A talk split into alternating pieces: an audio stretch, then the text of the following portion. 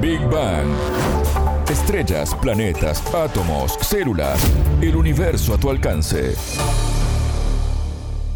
Bienvenidos a Big Bang, el programa de Sputnik. Alejandra Patronello saluda desde Montevideo. Ya está con nosotros Anabela Paricio. Anabela, ¿cómo estás? Bienvenida. Muy bien, Ale, gracias. Siete guatemaltecos participaron en la misión Artemis 1 de la NASA y su trabajo llegó al espacio. ¿Cómo fue su participación? Hablamos con uno de ellos y nos contó sobre su experiencia. En Big Bang. Temas, preguntas, expertos, para entender el cosmos, para entender la vida, para entender nuestro planeta.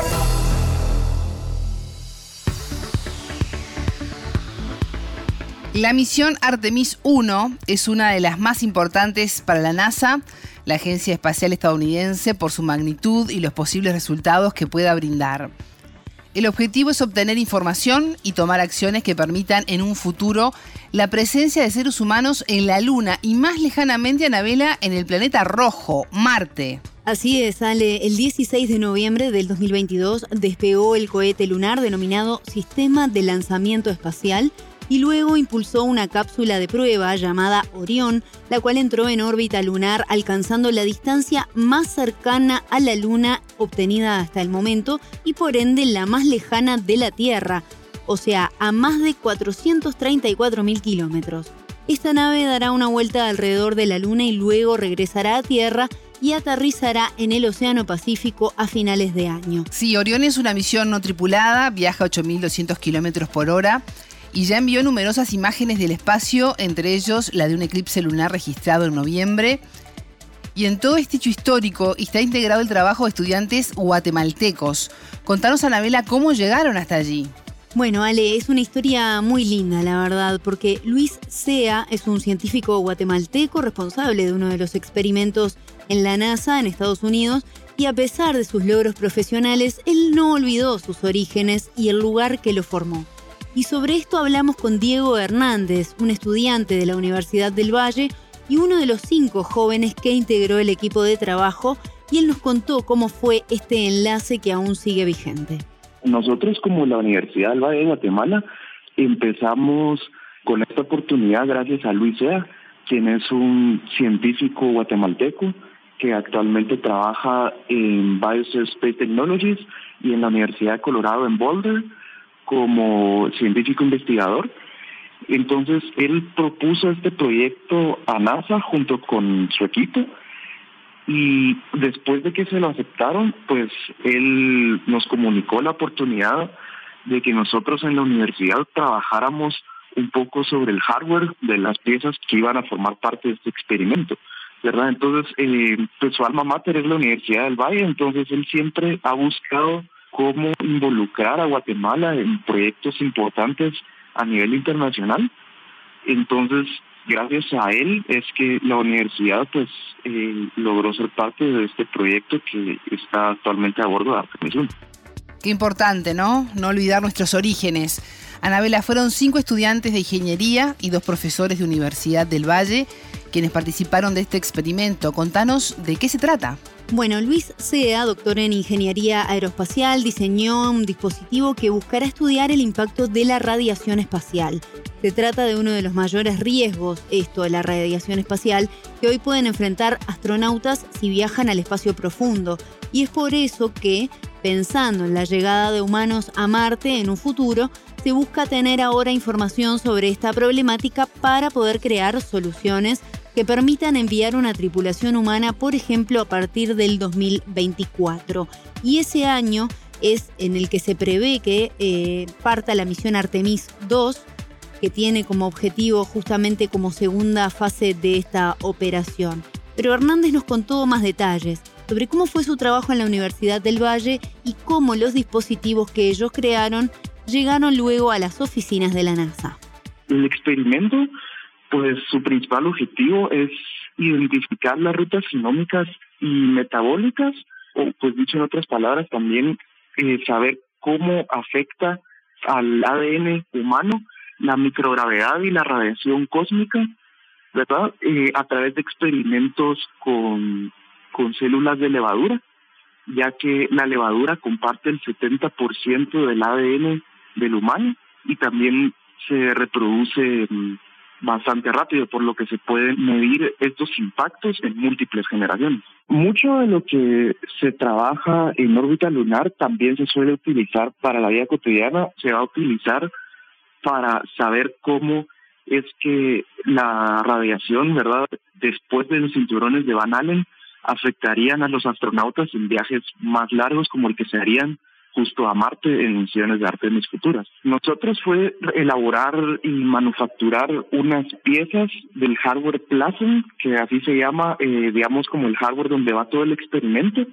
Nosotros manufacturamos en la universidad dos de estas piezas y en lo que yo estuve involucrado directamente pues fue una pues investigación de las propiedades de la polisulfona que es un polímero de grado aeroespacial así como también investigación de las propiedades para poder hacerles un grabado y marcado láser a ellas también estuve haciendo documentación sobre esta información también hice una limpieza manual de ultrasónica en ciertos roscados y pues básicamente eso, también un poco sobre el afinado de la calidad, al remover un poco de las rebabas que existen siempre después de un proceso de manufactura. Habían unos de cerca de 10 por 10 centímetros, tal vez, y otros de unos 10 por 3 centímetros. Eso le digo aproximadamente. Estas piezas eran muy importantes en el experimento.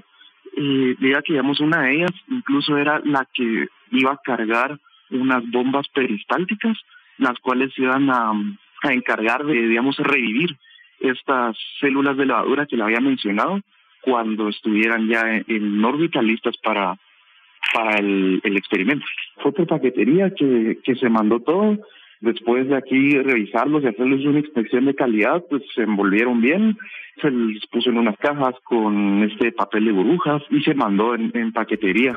Y ustedes oyen a Diego, ¿no? Y toda su experiencia. 22 años tiene él, al igual que sus compañeros. Y cuando comenzó su carrera, nunca imaginó que iba a vivir esta experiencia que hoy le da una perspectiva nueva sobre su profesión. Yo soy estudiante de Ingeniería Mecánica Industrial. Eh, actualmente estoy terminando mi cuarto año de carrera, y es una carrera de seis años.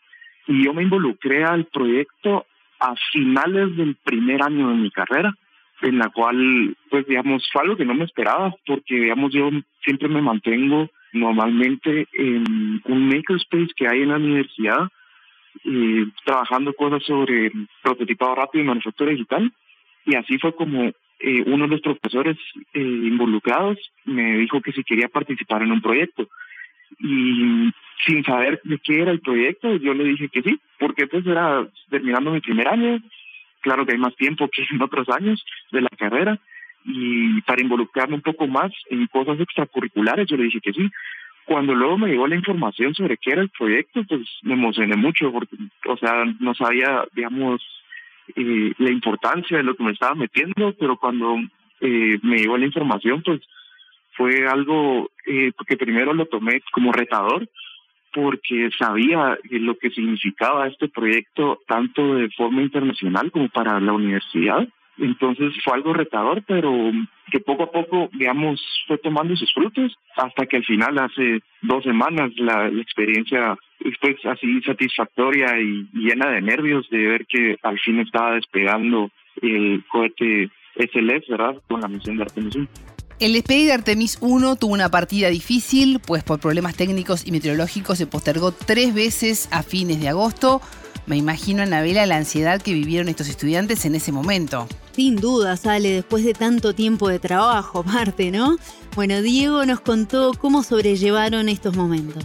Esos días fueron un poco estresantes, quizás, porque, digamos, todos nos juntamos en la universidad hicieron eh, un evento en la universidad durante, creo que los primeros tres intentos o dos intentos, hubo eventos en la universidad en donde se estaba esperando el lanzamiento y después por cuestión del horario que se lanzó aquí casi a la una de la mañana, ya no se hizo un evento justo el día que se lanzó, ¿verdad? Pero todos estábamos en un, en un chat a la expectativa, esperando que sí se lanzara y cuando al final dieron el último Go for Launch, y empezaron el tema en los 10 fue algo, la verdad, súper emocionante y que todos pues esperábamos con mucha ansia y con esa felicidad de que por fin algo en lo que nosotros trabajábamos fuera ir al, al espacio, ¿verdad? A órbita lunar.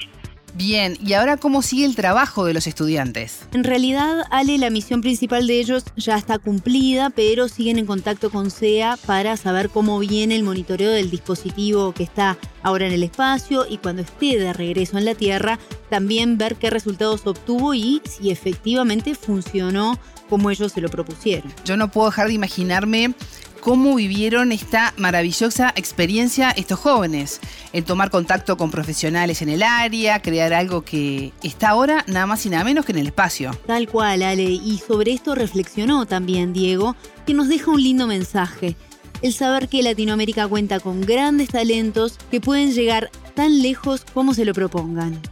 Esta experiencia fue eh, bastante increíble, la verdad yo siempre he dicho que siempre quise ser astronauta, ¿verdad? Y capaz no lo he logrado, pero hay un proyecto en el que yo trabajé que está más allá de órbita lunar, entonces es algo bastante gratificante como un logro personal, ¿verdad? Y también pues siento que es importante no solo para, digamos, Guatemala, sino América Latina en general, que es posible, si uno se lo propone y uno busca oportunidades, ser parte de misiones importantes, ser parte de misiones espaciales. Y en mi caso, pues nunca me esperé que estando en Guatemala pudiera llegar a ser parte de un proyecto de tal envergadura. Sin embargo, eh, pues ya fui parte de este, primero Dios de muchos más. Actualmente también soy parte del laboratorio aeroespacial en la Universidad del Valle, haciendo eh, equipos de subsistemas para CubeSat.